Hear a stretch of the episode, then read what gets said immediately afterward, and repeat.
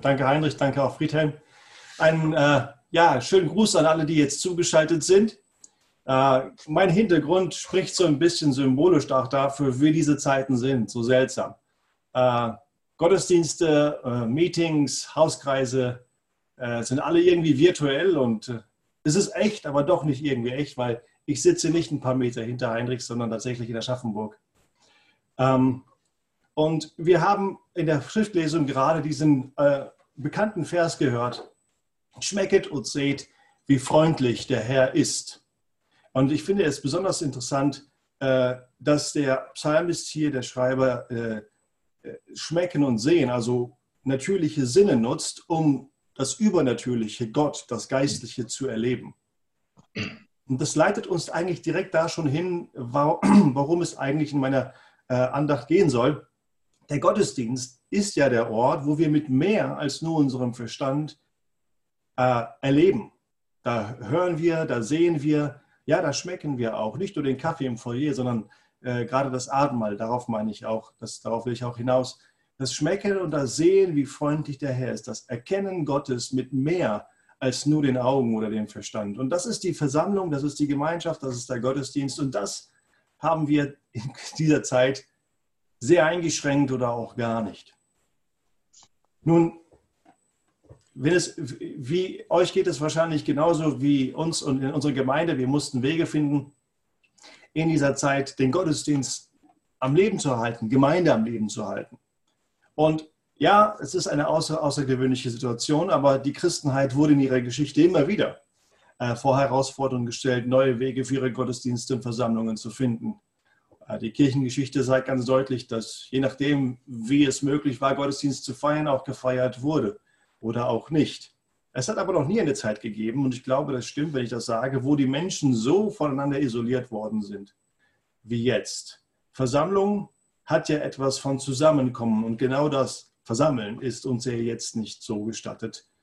Ähm, und auch wenn es für nur für eine absehbare Zeit ist, wollen und sollen wir doch nicht auf Gottesdienst verzichten. Schließlich ist Jesus auf dem Thron und wir sollten uns von einer Versammlung in seinem Namen und zu seinem Namen nicht abhalten lassen. Das ist in der Geschichte auch noch nie möglich gewesen, weil wir Christen und die Christen immer einen Weg gefunden haben, Versammlung und das Versammeln zu Gott hin und in seinem Namen zu leben. Auch in diesen seltsamen Zeiten soll und geschieht es auch nicht. Aber Gemeinden stehen vor großen Herausforderungen, Gemeinde zu bleiben und neu zu definieren vielleicht auch, was eigentlich Gemeinde ist. Jetzt, wo normale Formen und gewohnte Formen nicht mehr in Frage kommen, geschieht Kirche jetzt online. Und das ist mein Fokus heute. Online-Kirche. Wie kann man das biblisch beurteilen, bewerten? Was wird das mit uns machen? Und vielleicht auch einen kleinen Ausblick, wie geht es weiter? Ich möchte anregen zum Nachdenken, zum sich selber prüfen, vielleicht auch ein bisschen das Bibel zu, die Bibel zu studieren und einfach die richtigen Fragen in diese Situation hineinzustellen, damit wir als Personen, aber auch als Gemeinden lernen. Denn eigentlich ist Online-Gemeinde nicht ganz so neu, denn wir haben die Nutzung des Internets für Gemeinden schon etwas für uns entdeckt. Mit dieser Technik kamen bald Ideen, wie man das Reich Gottes über dieses Medium ausbauen kann. Online-Bibeln gingen ganz früh äh, äh, ins Netz, äh, Datenbanken zu Predigtaufnahmen. Wir kennen das, wahrscheinlich hat da einer da schon so einige Predigten runtergeladen, noch bevor es YouTube gab. Soziale Netzwerke sind Missionsfeld geworden. Christliche Inhalte werden auf Videos und allen möglichen äh, Plattformen veröffentlicht. Es spielt auch immer eine größere Rolle, über das Internet Öffentlichkeitsarbeit für die Gemeinde zu machen. Die Website, die Kommunikation, E-Mail-Listen, äh, Planungsanwendungen für Gottesdienste. Manche machen auch selbst das. Alles basiert auf das Internet. Unsere Tontechnik, jedenfalls bei uns und bei vielen Gemeinden, ist digitalisiert und sie wird über Tablets gesteuert und das braucht Internet. Lieder, Texte, Videos werden heruntergeladen. Gottesdienstabläufe integriert und, und auch Übersetzungssysteme, die mit den Kopfhörern brauchen immer zunehmend das Internet oder die Technik des Internets. Also wir kennen das, aber äh, wir kennen etwas Neues, was jetzt passiert ist, dass alles, was wir bisher fürs Internet genutzt haben, war, um die tatsächliche Begegnung in der Gemeinde zu ermöglichen. Ähm, nun, das ist jetzt ausgeschlossen. Und nun war es einfach der Schritt, weiterzugehen, das sich begegnen auch in diesem virtuellen Raum zu nutzen. Das war sozusagen der große Internetnutzer-Durchbruch Äh, Livestream und Übertragung von Gottesdiensten, selbst das ist nicht neu. Aber vor einiger Zeit, nicht so lange her, wurde es möglich, auf dieser Technikweise mit relativ günstigen Mitteln und weniger Aufwand recht hochwertige äh, Streams zu machen. Und Gemeinden haben sich langsam darauf vorbereitet oder haben jetzt ganz schnell umgestellt. Und ich glaube, das ist ein sehr gutes Timing gewesen für viele, denn Gottesdienste sind jetzt nicht nur noch am Telefon oder mit einer CD, die man verschickt oder aufnehmen, sondern man kann tatsächlich synchron live dabei sein. Aber diese Situation hat natürlich Gemeinden vor technische Herausforderungen gestellt, aber auch vor praktischen theologische Herausforderungen. Ob man das möchte oder nicht, wir verändern Gottesdienst und sobald wir Gottesdienst verändern, verändert sich etwas Wesentliches an dem, wie wir glauben, erfahren, leben und wie wir Gemeinschaft erfahren und leben. Und ist gerade diese theologischen Fragen, die in dem allen Bemühen, eine Quasi-Normalität herzustellen, über das Internet nicht untergehen dürfen. Also es geht mir um die folgende Frage. Wie befolgt man das biblische Versammlungsgebot in einer Zeit des Versammlungsverbots?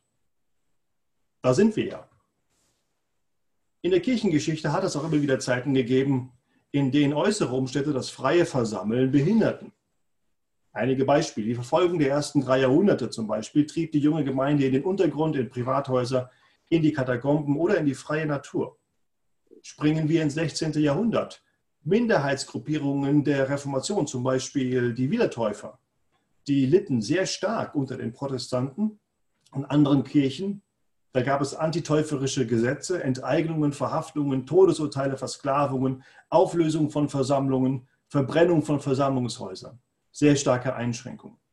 Denken wir an die Christen in der kommunistischen Regierung. Auch sie litten unter Enteignung, Verschleppung, Verhaftung, hatten lange mit Verboten, Kontrolle und Einschüchterung zu kämpfen. In all diesen Zeiten litten Christen unter der äußeren Einschränkungen, weil sie sich zu Christus bekannten. Es ging um ihr Bekenntnis und um ihren Widerstand auch gegen herrschende Machtsysteme. Was meine ich damit? Die Urgemeinde lehnte zum Beispiel den göttlichen Anspruch des römischen Kaisers ab. Das war nicht korrekt. Die Wiedertäufer verweigerten den Schwur auf das Vaterland. Das war nicht korrekt. Die Christen der ehemaligen Sowjetunion lehnten grundsätzlich die atheistische und kommunistische Ideologie ab, mit all ihren Auswirkungen. Auch das war nicht korrekt. Nur, die gegenwärtige Situation ist meines Erachtens nach nicht mit diesen historischen Ereignissen zu vergleichen. Wir haben eine andere Situation, eine nie dagewesene Situation. Deswegen stellen sich auch für uns noch nie dagewesene theologische Herausforderungen und Fragen. Das heißt, die Argumente, die Reaktionen und die Rechtfertigungen der Vergangenheit lassen sich nicht einfach auf die heutige Situation anwenden. Denn die Regelungen zum erstens, die uns die Versammlungen einschränken, sind nicht offen antichristlich motiviert. Die letzten Zugeständnisse für Gottesdienste zeigen das zumindest in Bayern sehr deutlich. Ich denke auch in anderen Gemeinden wie Sachsen ist da vorangegangen. Und äh, für uns in Bayern wird es auch so sein, dass es keine Kontrollen und auch keine äh, Strafkataloge für Gottesdienste geben sollten, denn irgendwie die Vorgaben nicht eingehalten werden. Das zeigt doch eigentlich, dass ein Vertrauen für die Christen da ist. Also erstens, es ist nicht antichristlich motiviert, jedenfalls nicht offensichtlich. Zweitens, die Auswirkungen von diesen Einschränkungen treffen nicht die Christen allein, sondern die treffen alle Religionsgruppen, auch alle Vereine, auch alle säkularen Vereine und Gruppen und zwar weltweit. Die Christen werden hier nicht diskriminiert. Und drittens, die Einschränkungen, die wir erleben, haben nichts mit unseren Glaubensüberzeugungen zu tun. Niemand verbietet uns den Glauben und wir werden auch wegen unserer Überzeugungen nicht benachteiligt. In der Tat wird zumindest in der öffentlichen Rhetorik die, der positive Beitrag von der Seelsorge und auch die Fürsorge von Kirchen hervorgehoben. Also die Herausforderung, die wir uns stellen, ist meines Erachtens nicht die endzeitliche Einordnung der aktuellen Politik, sondern eine interne, gemeindeinterne theologische Auseinandersetzung mit dem, was Gottesdienstpraxis bedeutet, was im Kern die biblische Essenz der christlichen Versammlung ist. Natürlich bleiben politische Fragen nicht unberührt davon. Auch in der Vergangenheit standen die Christen immer wieder vor einer harten Realität. Man muss Gott mehr gehorchen als den Menschen. Aber ganz wichtig ist es zu verstehen, was will Gott denn eigentlich wirklich? Was ist Gottesdienst nach Gottes Willen? Und wann müssen wir diese Entscheidung wirklich treffen und dann nicht voreilig sein, sondern mit einer Besonnenheit und einer Nüchternheit an diese Sache herangehen. Das ist mein großer Appell. Die andere Sache ist auch, dass äh, es besorgniserregend, äh, besorgniserregend ist, dass äh, die gegenwärtige Politik scheinbar oder in manchen Fällen die christlichen Versammlungen gegenüber anderen sogenannten systemrelevanten Elementen wie Gewerbe und Industrie zu entwerten scheint. Und ich glaube, hier haben wir es natürlich einen Auftrag für die Christen, unserem Anliegen Gehör zu verschaffen, wie wir das auch tun. Im theologischen Bereich berührt diese gegenwärtige Situation natürlich viele Disziplinen unserer theologischen Arbeit. Wir hatten äh, nicht, noch nicht lange her von äh, Dr. Friedhelm Jung ähm, eine Bewertung der Situation aus der, aus der Sicht der Menschen, äh, Mensch, menschlichen Sündhaftigkeit und göttlicher Zucht. Und äh, das ist eine wertvolle Perspektive. Auch hat das Weltgeschehen bestimmt und mit Gewissheit eskatologische Aspekte, also Anklänge, die äh, auf die Endzeit hindeuten. Auch die müssen behutsam erörtert werden. Aber bei all diesen großen Themen möchte ich mich der Gemeindetheologie zuwenden, der ekklesiologischen Aspekte. Und zwar besonders dem Versammlungsgebot. Die Frage, wie wir Versammlungsgebot in einer Zeit von Versammlungsverbot einhalten können. Und nun zum Text für heute. Hebräer 10, 19 bis 25. Dürft ihr gerne aufschlagen, aufswipen, aufklicken, je nachdem, was bei euch äh, gerade dran ist. Das ist der berühmte Text mit Verlass die Versammlungen nicht. Ich möchte aber seit von, 15, von 19 lesen, äh, denk, da ich denke, dass dieser Sinnabschnitt den Kontext von 19 bis 25 äh, erklärt.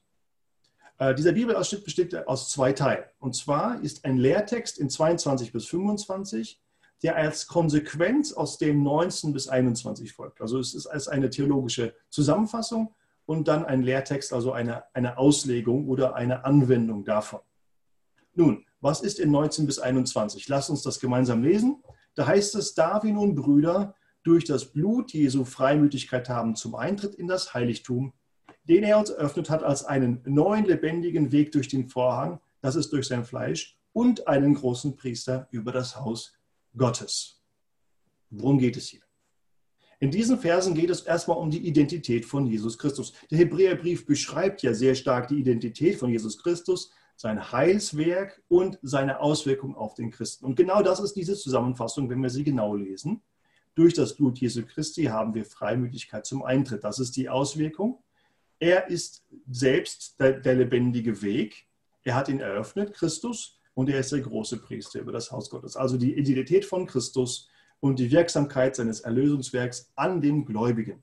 Und beides hat konkrete Folgen für das Leben eines Christen. Und diese Folgen werden dann ausgeführt in den folgenden Versen in Form einer praktischen Theologie.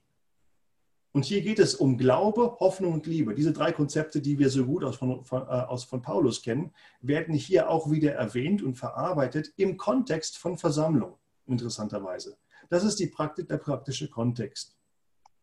Es ist keine erschöpfende Abhandlung aller Aspekte von christlichen Versammlungen, aber ich glaube, diese Verse helfen uns, äh, die grundsätzliche Versammlungssituation in unseren Gemeinden besser einzuordnen und auch Online-Gottesdienste biblisch zu bewerten.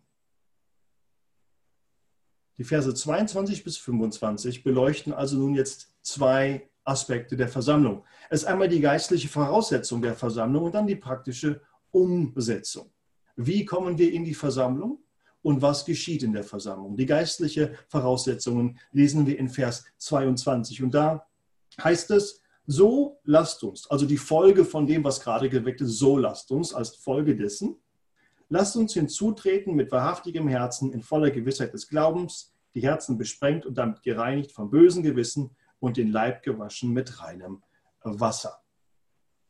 Es geht hier um ein Hinzutreten ein Hinzutreten. Dieses Wort ist nicht einfach nur die Beschreibung einer physischen Aktivität, sondern das ist eine, mit einer schweren geistlichen Bedeutung. Dieses Wort wird benutzt auch zum Beispiel für das Hinzutreten der Priester und der Gläubigen zur Anbetung in Tempel und Stiftshütte. Es ist ein bewusstes Hineinkommen, ein vorbereitetes Hineinkommen in die Gegenwart Gottes. Und deshalb geht es hier um die geistlichen Voraussetzungen für das, was Versammlung wirklich bedeutet. Es ist ein geistlicher Akt der Anbetung ein bewusstes Eintreten in die Gegenwart Gottes. Ich bin jetzt in der Gemeinschaft mit dem Aller, Allerhöchsten. Und das tun wir auf zwei Weisen. Erstens in voller Gewissheit des Glaubens. Das heißt, überzeugt sein von der Wahrheit dessen, woran wir festhalten. Wir treten also in Wahrheit in die Gemeinschaft. Und das Zweite ist besprengt, gereinigt und gewaschen. Das heißt, das Erlösungswerk Christi durch den Vater gewirkt und durch den Heiligen Geist und uns äh, umgesetzt oder realisiert, das ist in uns geschehen. Also wir sind als Erlöste, als Gereinigte, als Vorbereitete, die hineinkommen. Wir sind voll des Geistes. Wir treten also im Geist, als Menschen, die im Geiste leben, in diese Versammlung. Und hier haben wir Wahrheit und Geist. Und das klingt meines Erachtens sehr stark nach der Anbetungslehre, die Jesus in Johannes 4 uns eröffnet hat. Denn da sagt er, es kommt die Stunde und sie ist schon jetzt, da die wahren Anbeter den Vater in Geist und Wahrheit anbeten werden, denn auch der Vater sucht solche als seine Anbeter. Also es geht um die Voraussetzung, es ist eine geistliche Voraussetzung, in die wir in die Gemeinschaft reintreten. Und das hat eine unheimlich praktische Auswirkung und gibt uns auch eine neue Perspektive auf das in die Versammlung kommen und das Versammeln verlassen. Denn die Versammlung verlassen und in die Versammlung bekommen, kommen, beginnen nicht bei dem physischen Hineinkommen oder Hinausgehen, sondern sie beginnen genau hier, beim Hinzutreten in die Anbetung Gottes in Wahrheit und Geist. Ganz gleich zu welcher Zeit, welchem Ort oder welchem Kontext wir das tun, diese Wahrheit bleibt immer unverändert und grundlegend. Deswegen wird diese auch mit einer gewissen Dringlichkeit vermittelt. Die Dringlichkeit, die wir hier sehen, ist erstens, so lasst uns. Also aufgrund dessen, dass wir erlöst sind von Christus, aufgrund dessen, wer Christus ist. Das heißt, das Hinzutreten als geistliche Realität ist eine logische Schlussfolgerung des Erlösten. Das ist etwas, was wir tun sollen. Das hat eine gewisse Dringlichkeit, sich das bewusst zu machen und Versammlung so beginnen zu lassen. Das Zweite ist, das kommt aus Johannes 4, 23, das ist der Wille Gottes, des Vaters, dass wir so vor ihn treten sollen. Denn der Vater sucht solche als seine Anbeter. Also die Voraussetzungen für die Versammlung ist die geistliche Realität, die mit Geist und Wahrheit beschrieben ist. Und dort beginnt Gemeinschaft und dort beginnt Versammlung. Und das hat natürlich erstmal für uns, ganz gleich in welcher Form wir auch zusammenkommen, eine unheimlich wichtige Bedeutung. Aber der Text geht ja weiter, 23 bis 25. Hier geht es um die physische Versammlung. Und da heißt es, Lasst uns das Bekenntnis der Hoffnung, hier ist die Hoffnung, von der, vom Glauben haben wir ja gerade gelesen, lasst uns das Bekenntnis der Hoffnung unwandelbar festhalten, denn treu ist er, der die Verheißung gegeben hat. Und lasst uns aufeinander Acht haben, um uns zur Liebe, Glaube, Hoffnung, Liebe, und zu guten Werken anzureizen, indem wir unsere Zusammenkommen nicht versäumen, wie es bei einigen Sitte ist, sondern einander ermuntern und das umso mehr, je mehr ihr den Tag Herrn nahen seht. Hier sehen wir zwei Voraussetzungen oder zwei Dinge, die äh, gleichwertig nebeneinander stehen, die erfüllt werden durch eine dritte Sache. Also grammatikalisch ist der Aufbau so, dass im 23. Vers das Bekenntnis der Hoffnung steht, im 24. Vers das Acht haben und zur Liebe anreizen. Und dieses beides wird jedenfalls in der Elberfelder Bibel ganz schön übersetzt oder zusammengeführt. Beides geschieht, indem wir unser Zusammenkommen nicht versäumen. Das heißt, wenn wir zusammenkommen, praktisch, wenn die Gemeinschaft der Heiligen geschieht, Versammlung, und so wie es hier formuliert ist, 25 tatsächlich, dass äh, das Versammeln an einem Ort wird im Geistlichen eine wichtige Auswirkung haben für den Menschen, die fehlt, wenn die Versammlung nicht stattfindet. Das Erste, was passiert, wenn wir zusammenkommen, ist der Glauben wird bewahrt. Die Versammlung hilft uns, unserem Bekenntnis der Hoffnung festzuhalten. Wie macht sie das? Der Text gibt uns die Antwort. In Vers 23 steht, lasst uns das Bekenntnis der Hoffnung unwandelbar festhalten, denn er ist treu, der die Verheißung gegeben hat. Und genau das ist ja die Botschaft der Versammlung. In der Versammlung erinnern wir uns gegenseitig, wer der Verheißungsgeber ist. Wir nennen das christozentrischer Gottesdienst oder Evangelium verkündigt im Gottesdienst. Wir erinnern uns an Christus. Und das ist ja das genau, was uns ermutigt, den Glauben zu bewahren. Der Glaube liegt ja nicht begründet in unserer Kraft, sondern in dem, an wen wir glauben. Und das macht die Versammlung. Das Zweite ist, warum wir Glauben bewahren in der Versammlung, ist, weil der Verheißungsgeber Jesus Christus selbst verheißen hat, mit einer besonderen Gegenwart in der Versammlung zu sein. Er sagt, da wo zwei oder drei in meinem Namen oder zu meinem Namen hin versammelt sind, bin ich mitten unter ihnen. Damit spricht er eine besondere, eine besondere ähm, äh, Gegenwart aus. Glauben bewahren. Das Zweite ist nicht nur Glauben bewahren, sondern auch Glauben leben. Die Versammlung hilft uns zu einem rechten Leben. Acht haben aufeinander und anzureiten zur Liebe und zu guten Werken. Wobei ich denke, die guten Werke sind einfach die Erklärung dessen, was Anreizen zur Liebe eigentlich bedeutet. Durch das gegenseitige Anhaben und die gegenseitige Ermutigung zur Liebe und zu guten Werken helfen wir den rechten Glauben zu leben. Und das geschieht in der Gemeinschaft, wenn die Gemeinde zusammenkommt. In dem Text sehen wir auch grundsätzlich noch, einige, noch drei Sachen, die die äh, Versammlung im Wesen ausmachen. Äh, das erste ist die Selbstverständlichkeit. So wie es für manche selbstverständlich geworden ist, sie zu versäumen, sollte es eigentlich im Kontrast dazu eine Selbstverständlichkeit sein, sie nicht zu versäumen, sondern sie zu suchen. Es ist etwas, die Versammlung, zu der wir uns auch gegenseitig ermutigen sollen. Ja, wir haben manchmal Angst in unser Leben oder das Leben anderer hineinzusprechen, wenn sie Gründe finden, warum sie jetzt an der einen oder anderen Versammlung nicht teilnehmen können. Aber die Ansage hier, und ich glaube, das sollten wir uns gerade jetzt zu Herzen nehmen, wo es einfacher ist, sich aus der Gemeinschaft herauszureißen, es braucht nur einen Klick, sich zu ermutigen, in die Gemeinschaft zu gehen. Und es ist hier auch wieder eine Dringlichkeit. So wie auch wir vorher die Dringlichkeit in der geistlichen Realität gesehen haben, ist in der physischen Realität auch eine Dringlichkeit zu sehen. Denn die dringende Notwendigkeit der Gemeinschaft, der physischen Gemeinschaft, steigt mit jedem Tag, den Jesus noch seine Wiederkunft verzögert. Das heißt 25, je mehr ihr den Tag herannahen seht. In den darauffolgenden Versen 26 und weiter, äh, nur als kleiner Nebensatz, geht es dann um Abfall und Leben in Sünde. Und es ist schon spannend zu sehen, dass er dieses Thema direkt nach dem Verlassen der Gottesdienste anspricht, so als wäre da ein Zusammenhang, dass Menschen, die sich aus der Versammlung heraushalten, eben nicht den Glauben bewahren, eben nicht das rechte Leben führen, sondern in ein Leben äh, der, äh, der, der Sünde verfallen und die Schutz der Versammlung verlassen haben.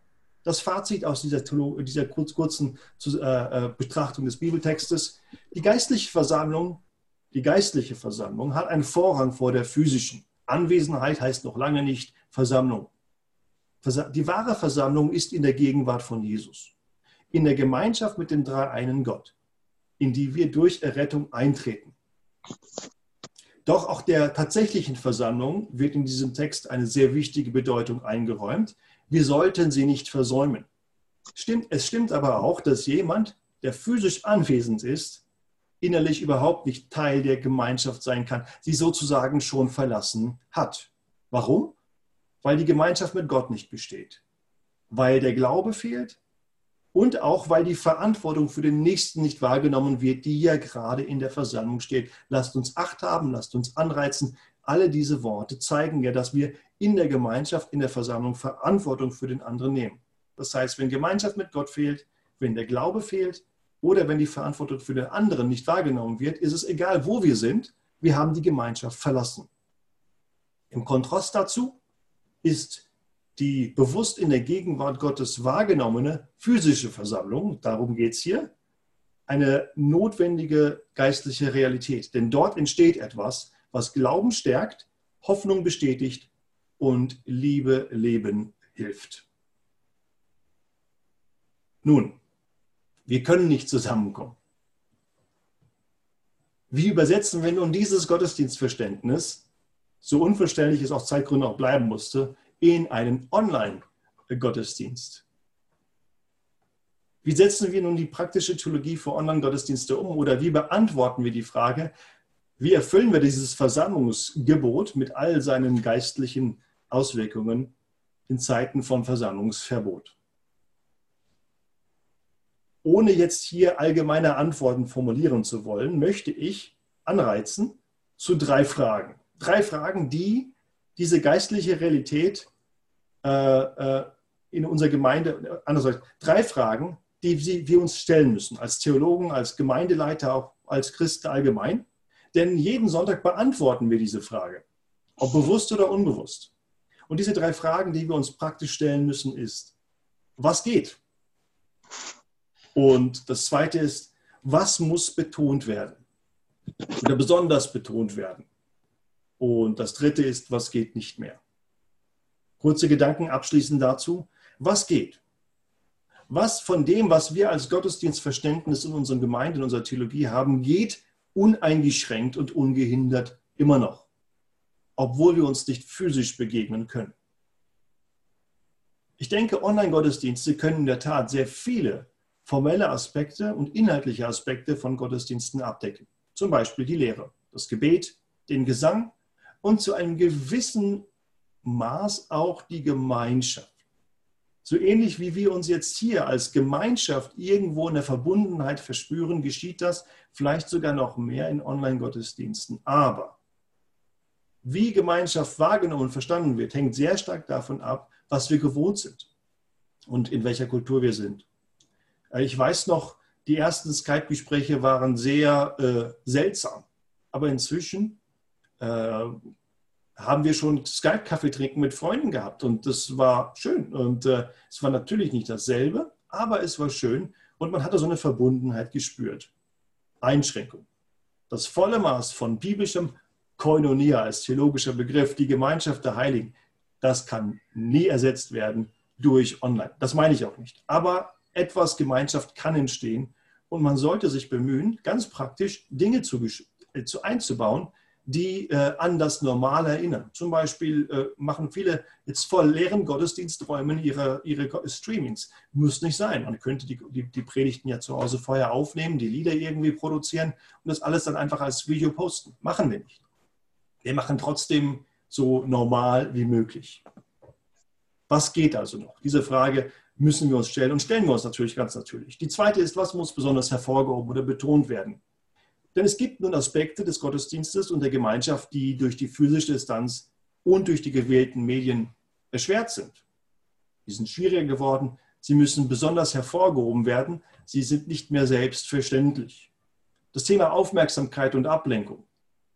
Man ist vor den Fernsehern ein gewisses Level an, an, äh, an äh, Attraktion gewohnt durch Filme, durch die anderen Medien, die man kommuniziert die Gottesdienste in der Regel nicht haben können.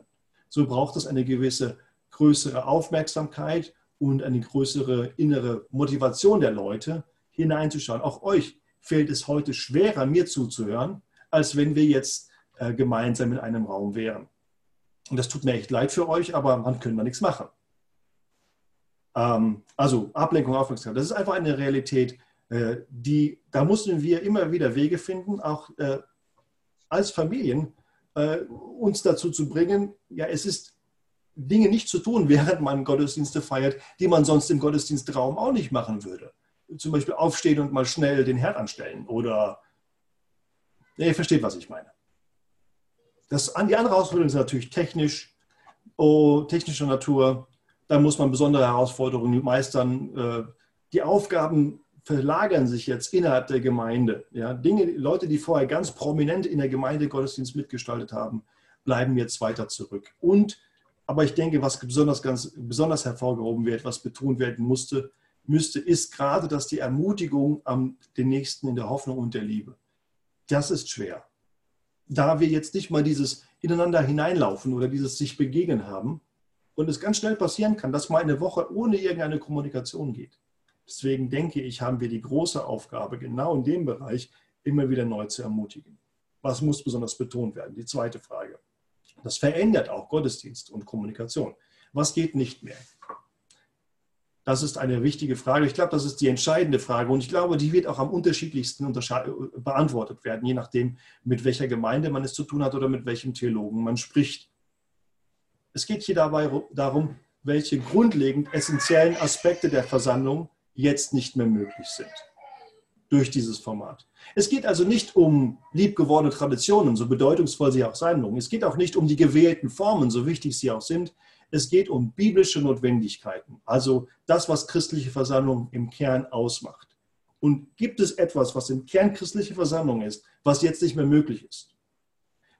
Ich denke, es gibt einige essentielle Aspekte, die uns verwehrt bleiben. Meiner Meinung nach, das Abendmahl in seiner reinen Form ist ein Versammlungsmahl, das uns einfach, es gibt da einige Ideen, wie man das anders machen könnte, aber ich glaube, die reine Form geht nicht. Taufe als Gemeindefest, das gemeinsame Essen als frohe Gemeinschaft, ja und vor allem das gemeinsame Singen als Ausdruck unseres Glaubens. Aber noch vieles mehr kann man hier einfügen, die nicht mehr gehen.